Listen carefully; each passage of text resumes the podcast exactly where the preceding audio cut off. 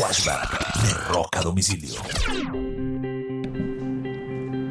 Un 7 de febrero del año 2016, la agrupación Coldplay fue la encargada de abrir la edición número 50 del Super Bowl en Estados Unidos, que enfrentaban a los Broncos de Denver contra los Panthers de Carolina.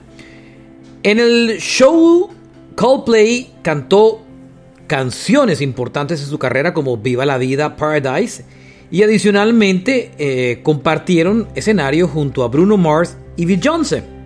Este fue un flashback de rock a domicilio.